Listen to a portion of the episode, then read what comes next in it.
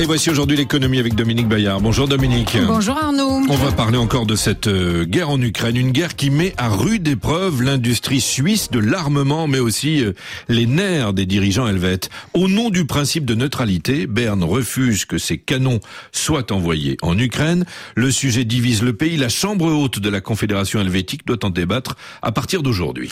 Alors Berne a ouvert ses frontières aux réfugiés ukrainiens. Berne a voté les sanctions contre la Russie, mais en revanche, revanche, le gouvernement suisse refuse toujours catégoriquement d'autoriser les réexportations des armes fabriquées sur son territoire vers l'Ukraine, des armes qui ont été vendues il y a parfois plus de 20 ans à des pays amis. Cette position irrite de plus en plus les Européens. Le tout-puissant voisin allemand de la Suisse, le premier importateur des armes helvètes, a été traité comme le Danemark ou l'Espagne.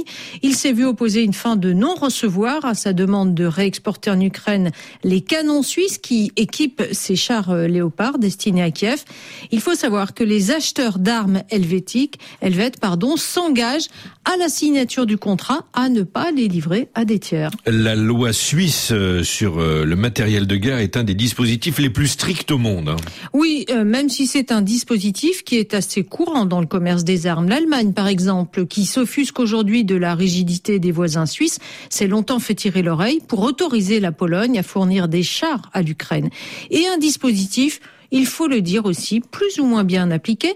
La Suisse est très précautionneuse avec l'Ukraine. Elle a été moins vigilante avec euh, l'Arabie saoudite qui a utilisé les fusils d'assaut suisses pour sa guerre au Yémen, d'après une enquête de médias suisses.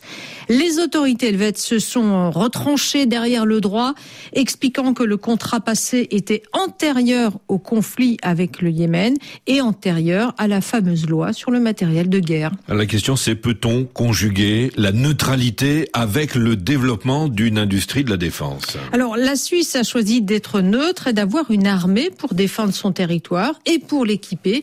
Eh bien, elle compte sur ses propres forces, sa production locale, ses inventions, comme le fameux pistolet Zig Zauer. C'est un poids plume en termes de PIB. 1% du PIB de la Confédération, 0,2% des exportations, mais c'est un instrument de souveraineté indispensable, avec des retombées essentielles pour le reste de l'industrie. De concepts mis au point par des sociétés suisses d'armement sont repris dans le civil. La Suisse a ainsi exporté au Qatar son système de défense antiaérienne pour protéger les stades pendant la Coupe du Monde. Sans l'export, cette industrie n'est pas viable car la demande interne est bien trop faible pour assurer sa rentabilité.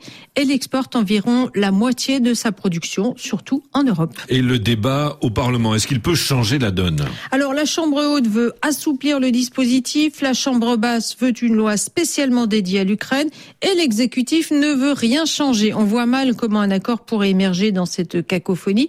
Peut-être une fois que la guerre russe en Ukraine sera terminée, persiflent les commentateurs sur les rives du Léman. Cette guerre n'a pas fini de bousculer le modèle suisse. La saisie des fonds russes déposés à l'étranger et donc en partie en Suisse pour financer la reconstruction de l'Ukraine est un autre sujet de crispation entre Berne et Bruxelles. S'y conformer remettrait en cause le secret la pierre angulaire du juteux secteur de la finance. Et cette fois, il s'agit de l'un des moteurs de l'économie suisse. Le secteur pèse non pas 1, mais 10% du PIB. Il fournit 5% des emplois. Merci à vous, Dominique Bayard. À demain pour aujourd'hui l'économie.